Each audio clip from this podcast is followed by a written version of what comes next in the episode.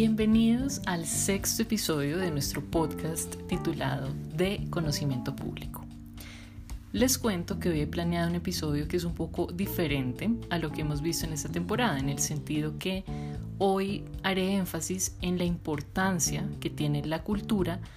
para la historia y para el desarrollo de un país, al mismo tiempo que va construyendo un sentido de pertenencia a una nación para la gente que habita pues, en un territorio determinado. Entonces, vamos a ver cómo el Museo del Hermitage nace de esta ciudad eh, majestuosa que es San Petersburgo, que construyó Pedro el Grande, hasta el momento en que oficialmente se constituye el museo, que es a partir de una compra significativa de obras de arte por parte de Catalina la Grande en el año de 1764. Y una constante que estaremos viendo en nuestro relato es cómo el arte sirve como instrumento para demostrar esa supremacía del poder ruso sobre otros territorios europeos. Y por otra parte, veremos paralelamente a estos dos monarcas, tanto Pedro como Catalina, como los eslabones y los promotores, digamos, de esta eh, Rusia más occidental. Luego, le dedicaremos unos minutos a ver la influencia de ese momento de esplendor de la ciudad de San Petersburgo, que lo vamos a ver hoy durante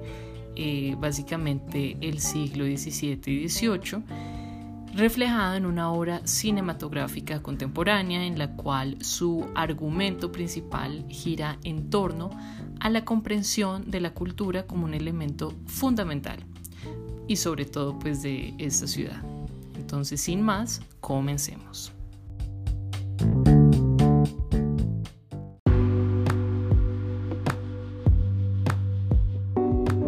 Para entender el origen del Hermitage debemos remitirnos al San Petersburgo de Pedro el Grande y a las colecciones de arte de Catarina la Grande, teniendo en cuenta que hay una diferencia de casi 40 años entre el reinado de Pedro el Grande y de Catalina la Grande. Entonces, una de las características que ambos personajes compartían es que eran francófilos. De hecho, van a ser ellos dos los que hacen que Rusia empiece a mirar un poco más hacia el occidente que el oriente. Y vemos en el caso de Pedro que eh, a raíz de una visita que hace a Versalles en el año 1717, un poco después de la muerte de Luis XIV, él va a quedar impresionado con la majestuosidad del complejo palaciego que el rey Sol pues había construido. Tanto así que erige el Peterhof a semejanza de Versalles y es ahí en donde vamos a ver por primera vez una ermita que seguía el modelo arquitectónico de la ermita que Luis XIV había construido en el Château de Marly. Se suponía que ese espacio era un lugar de retiro para el rey en donde él podía alejarse de todas las formalidades y la etiqueta, incluso la que él mismo pues había impulsado para su corte en Versalles. Entonces, esta es la idea de ermita de la cual pues Catalina la Grande se va a apropiar para construir la la de ella misma. Ella hereda el palacio de invierno de la emperatriz Elizabeth y ahí va a decidir construir un pabellón en donde podía entretener a sus amigos sin las formalidades ni las ceremonias eh, reglamentarias de la vida pues, en el palacio real. Entonces, a medida que va decorando este nuevo espacio, se va dando cuenta que su colección de arte va creciendo, se va ampliando y por esa razón decide construir otro pabellón. Y ese es el pabellón que siglos más adelante, en el 19, lo llaman el nuevo Hermitage, es decir, hay uno nuevo y hay uno viejo. Hay algo que es muy importante aclarar y es que a pesar de tener como fecha fundacional del museo el año de 1764, en realidad la colección de arte data del tiempo de Pedro el Grande, porque es que él tenía un gabinete de curiosidades que es decir, ya era, digamos, la regla dentro de los monarcas de esa época y el de él imitaba un poco el del estilo holandés y alemán en donde más que arte él coleccionaba especímenes raros, objetos curiosos, minerales, entre otras cosas. y en realidad son las primeras adquisiciones de arte por parte de Pedro las que van a conformar el núcleo del Hermitage. Además, para esta misma época, él entra en contacto con Leibniz, el filósofo y matemático alemán, que años después se convertiría en su asesor eh, más cercano y es él quien empieza a guiarlo en, una, en esta construcción del museo. Entonces Leibniz le dice a Pedro, mira, está increíble esta colección que tienes en tu gabinete de curiosidades, pero deberías ir un poco más allá, es decir, deberías ver estos objetos como unos instrumentos que están encaminados a perfeccionar las artes y la ciencia. Entonces, este Kunstkammer, que es el gabinete de curiosidades en alemán, es el nombre de hecho que utilizaba Pedro el Grande para referirse a este, eh, había construido una especie de palacio al lado del Palacio de Verano que Domenico Trezzini construyó para Pedro a una milla del Nevado y ahí iba a albergar su Kunstkammer. El palacio sobrevive hoy en día, pero claramente pues el gabinete de curiosidades se ha dispersado digamos en diferentes colecciones privadas hay obras que aún están en el Hermitage pero digamos como estaba constituido en la época de Pedro el Grande, pues ya no existe, ha desaparecido. Entonces, en esa época, el palacio estaba rodeado de jardines que tenían más de 100 esculturas importadas de Roma y de Venecia. Y dentro de ese grupo se incluían algunas piezas antiguas que habían sido recientemente excavadas. Antes de seguir con esas esculturas, voy a abrir un paréntesis eh, para comentarles un poco sobre esta influencia de los italianos sobre Rusia y sobre todo sobre la ciudad de San Petersburgo, porque es que resulta que Pedro el Grande cuando comienza a pensar en proyectar toda la ciudad, él tenía en mente eh, a Ámsterdam como, como un modelo de una ciudad eh, linda, pero también moderna y más o menos era el modelo urbanístico al que aspiraba. Pero, como contrató tantos arquitectos italianos, la ciudad terminó pareciéndose un poco más a Venecia que a Ámsterdam. Y en realidad vamos a ver esa influencia italiana en, los, eh, en las construcciones arquitectónicas, también un poco en algunas características de la cultura, entre otras cosas. Bueno, ya cerrando el paréntesis, entonces volvemos a, em, al gabinete de curiosidades y sobre todo al jardín que rodeaba el palacio, porque resulta que allí se encontraba una de las posiciones más preciadas actualmente del Hermitage, que es la Venus Tauride.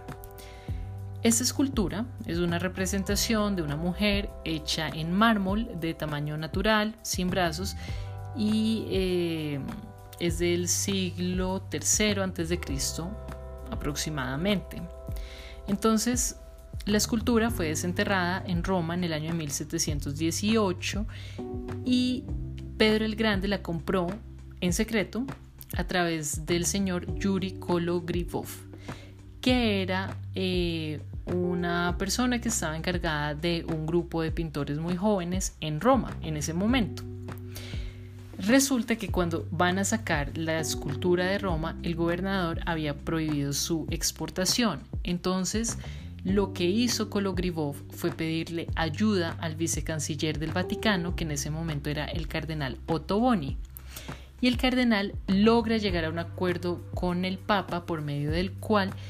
el Papa donaba la Venus a Pedro, mientras él, a cambio, se comprometía a obtener unas reliquias que eh, pertenecían a la monja Santa Brígida del siglo XIV de Suecia, muy conocida.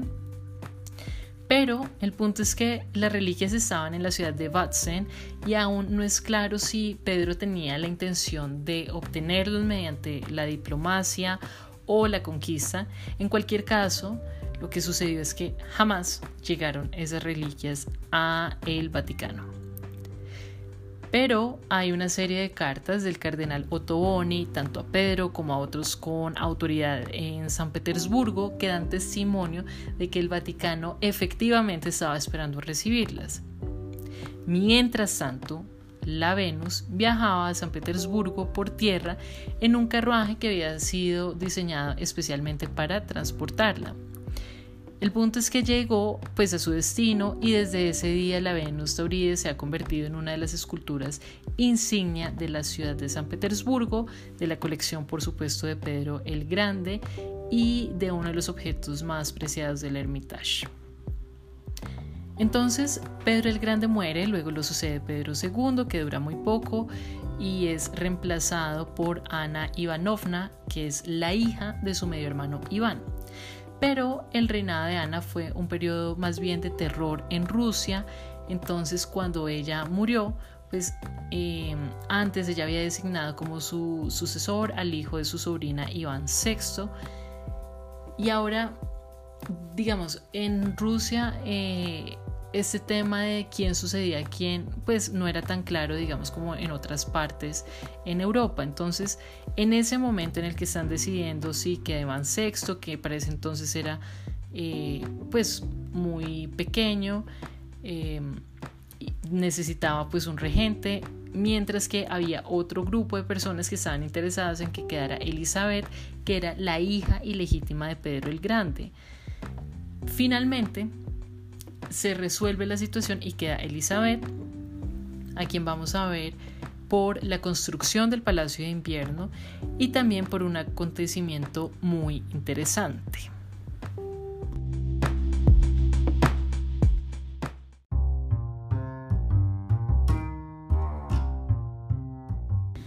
Resulta que Nadir Shah, el gobernante de Irán en ese entonces, Después de haber invadido el imperio mongol, envía una embajada desde la India hasta San Petersburgo. Y esa embajada viajó en elefante y duraron dos años en llegar a Rusia.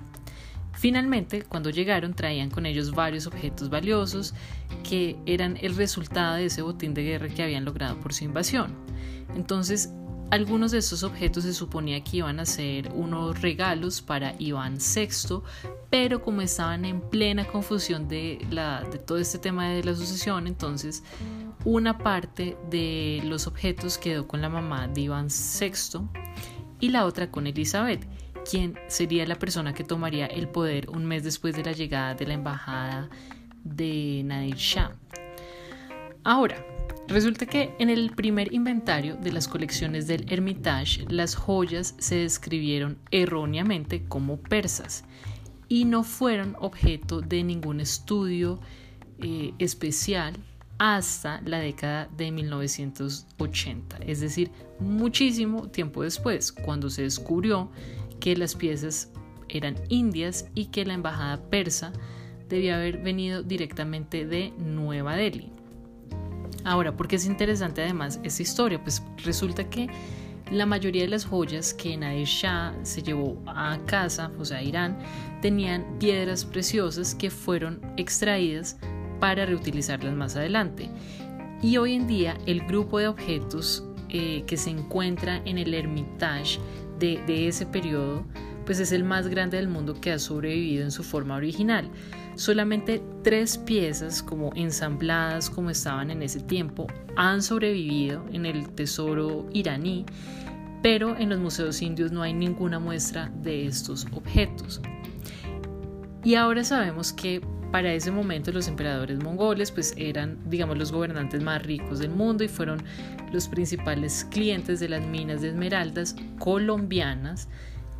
después de la conquista española aquí en el territorio latinoamericano. ¿Esto qué quiere decir? Pues que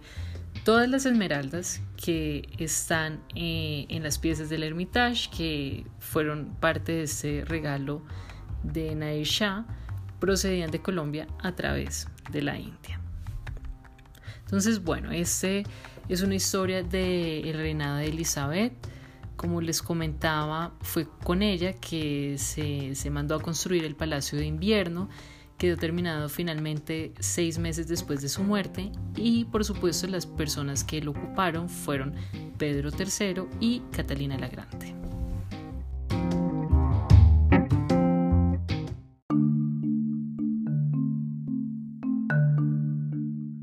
Hablemos ahora sobre Catalina la Grande de Rusia, que como ustedes sabrán, pues no era de Rusia, era una princesa alemana que terminó conociendo a Pedro III a través de los contactos de su mamá cuando ella, es decir, cuando Catalina tenía 10 años.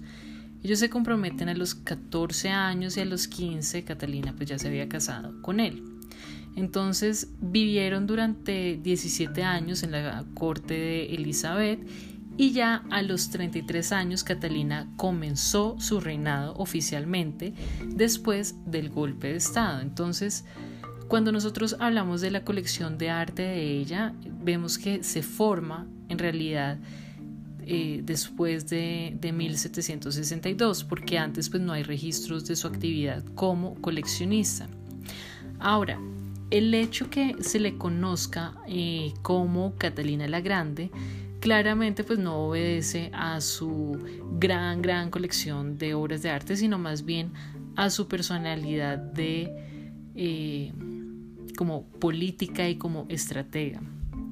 Ella fue una persona muy inteligente, expandió las fronteras de Rusia, tanto en el occidente como en el sur, y en realidad fue una gran monarca. Y digamos que la creación del Museo del Hermitage pues es un resultado, es una consecuencia de esa fama que ella añoraba desde que era pequeña. Esto lo deja escrito también en sus memorias. De hecho, es durante su niñez que ella es educada en ese amor y en esa admiración por la cultura francesa, porque su institutriz, que era Madame Cardet,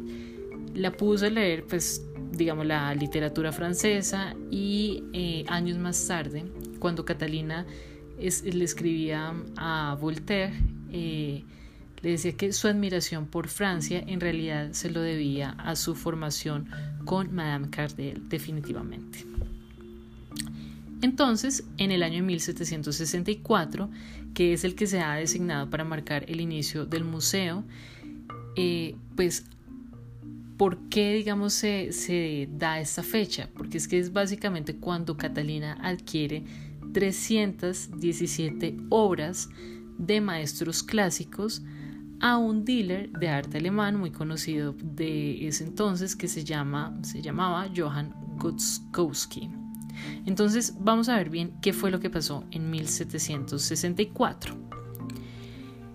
Esta es una historia clásica de nadie sabe para quién trabaja, porque resulta que Gotskowski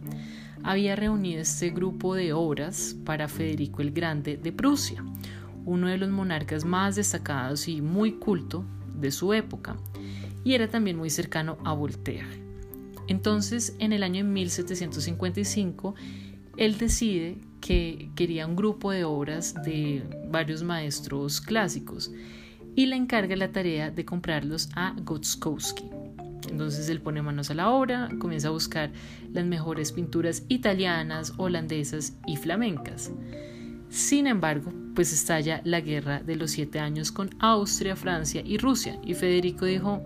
pues no, Gotskowski, o sea, acá nos toca priorizar, así que lo siento, pero en este momento yo no voy a comprar esas obras. Y como ustedes se podrán imaginar, el pobre Gotskowski pues empezó a tener dificultades financieras y ya al borde de la quiebra se le ocurrió hablar con el embajador ruso Vladimir Dolgoriki y le preguntó si tal vez a Catalina le podría interesar pues comprar algo digamos para ayudarla a salir de sus deudas. Entonces el embajador habla con Catalina, ella acepta y es con esta gran compra que en realidad comienza a crecer la colección del Hermitage, pues es que era un grupo considerable. Entonces, aquí ya vamos a empezar a ver un patrón en toda la historia del Hermitage con Catalina, y es que ella compraba las colecciones de personajes políticos reconocidos. Em, de hecho, es a través de esta compra que también va a conocer no solamente políticos, sino a los filósofos franceses, se empieza a relacionar con otras personas alrededor de Europa y es aquí cuando conoce por ejemplo a Falconet, que es el autor de esta escultura ecuestre de Pedro el Grande, comisionada por Catalina, en donde ella mandó a poner la inscripción en latín que dice Petro Primo, Catarina Secunda. Claramente haciendo un guiño, ¿no? Es decir, así ella se podía mostrar al mundo como la heredera política de Pedro, digamos, la que, la que continuaba con esa labor de modernizar a Rusia y acercarla al mismo tiempo a Europa. Y en ese tiempo también ella conoce a Diderot y quiso pues que se convirtiera en uno de sus asesores. Ahora, para cerrar este capítulo, digamos volviendo al episodio de la venta de obras que estaban destinadas a Federico el Grande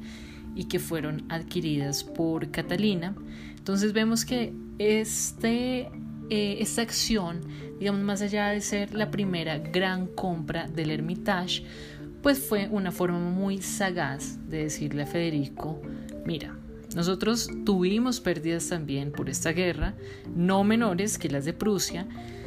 pero definitivamente el tesoro del Estado ruso es tan grande que aún podemos permitirnos comprar un grupo considerable de obras de arte. Y como les decía, esta no fue la única vez que Catalina hizo este gesto, también lo volvió a hacer con el barón Thiers en Francia, que era el nieto de los hermanos Crozat, eh, dos coleccionistas de arte muy reconocidos para esa época. Por ejemplo, Antoine era, lo llamaban como el hermano rico y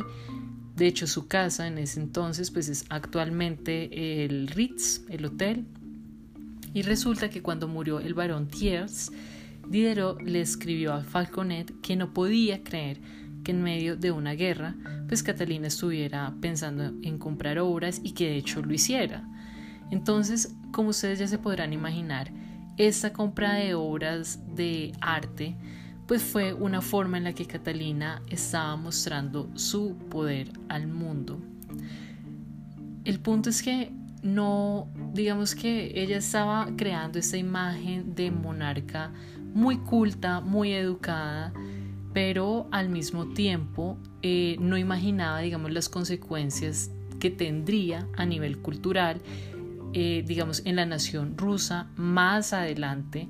pues eh, un museo, digamos, como el Hermitage.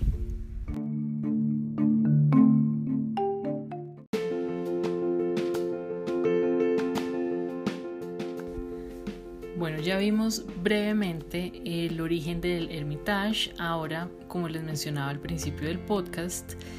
este museo es un símbolo de la ciudad de San Petersburgo y además se ha convertido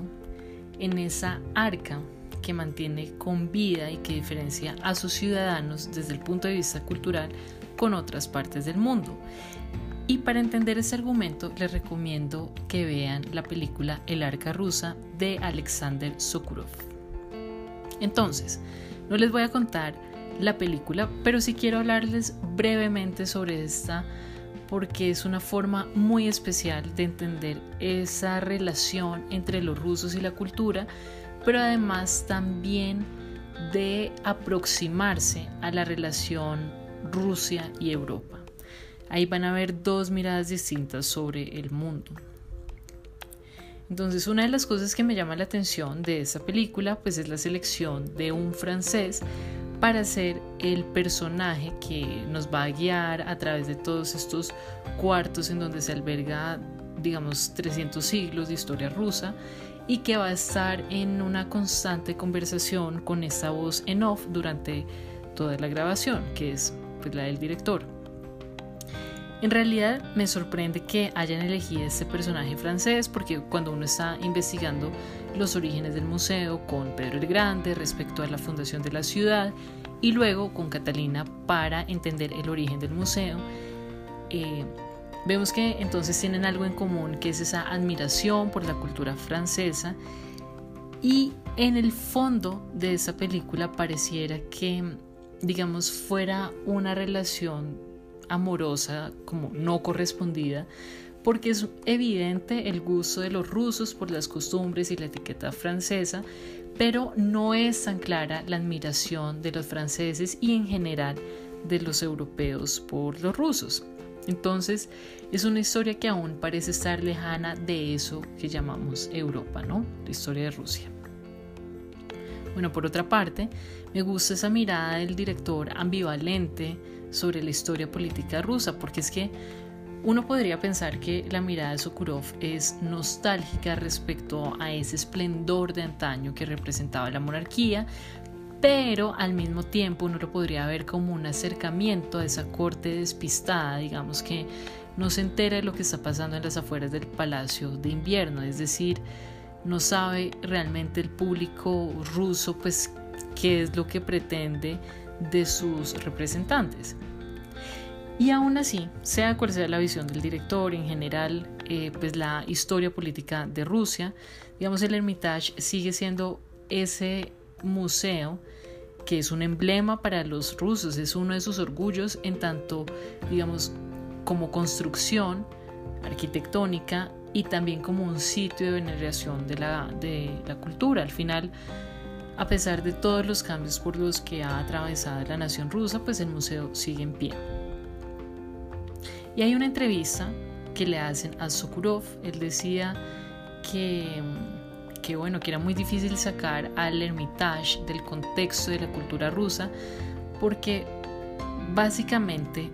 el Hermitage es la base y el punto central de San Petersburgo. Él decía, ese es el lugar más importante de la ciudad, es el que justifica la existencia de San Petersburgo y es la historia viva de la cultura rusa y europea. Y entonces aquí vamos a ver cómo se entrelaza la historia, la vida, el arte, digamos, en una sola narrativa.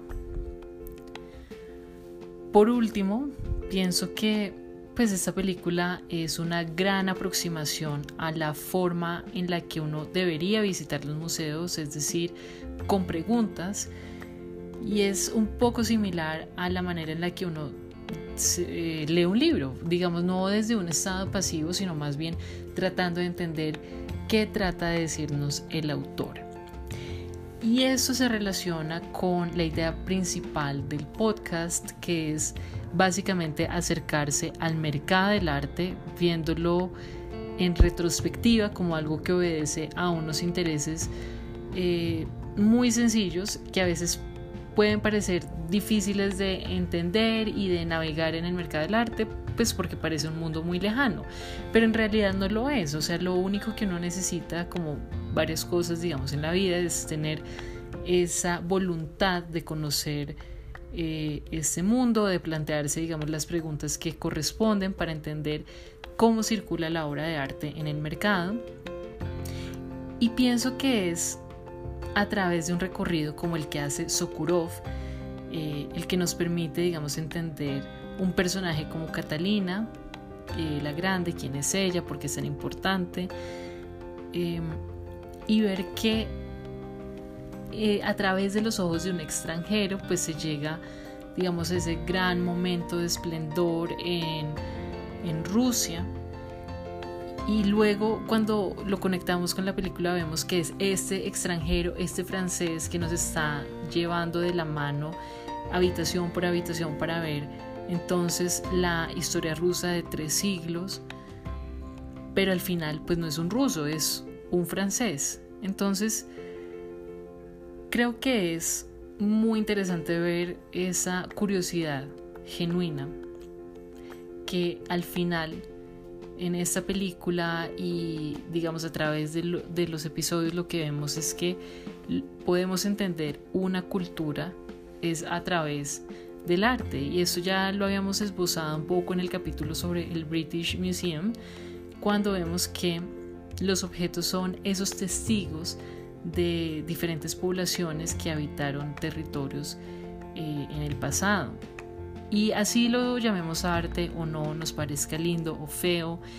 pues básicamente son esos objetos los que nos lleva a cuestionarnos los valores, las formas de pensamiento, obviamente la estructura económica, social de diferentes eh, poblaciones en un tiempo pasado pues específico. Entonces, finalmente vemos que esa historia sobre San Petersburgo y sobre el Museo del Hermitage, haciendo alusión al título de la película de Sokurov, pues es un arca de la cultura que contra todo pronóstico, digamos conociendo la historia política eh, en este país, pues sigue flotando en medio de la tempestad.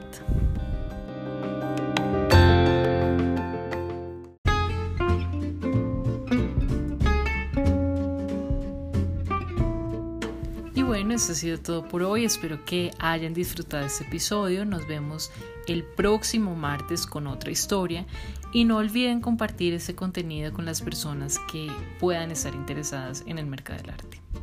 Yo soy Andrea Rincón y les envío un gran abrazo.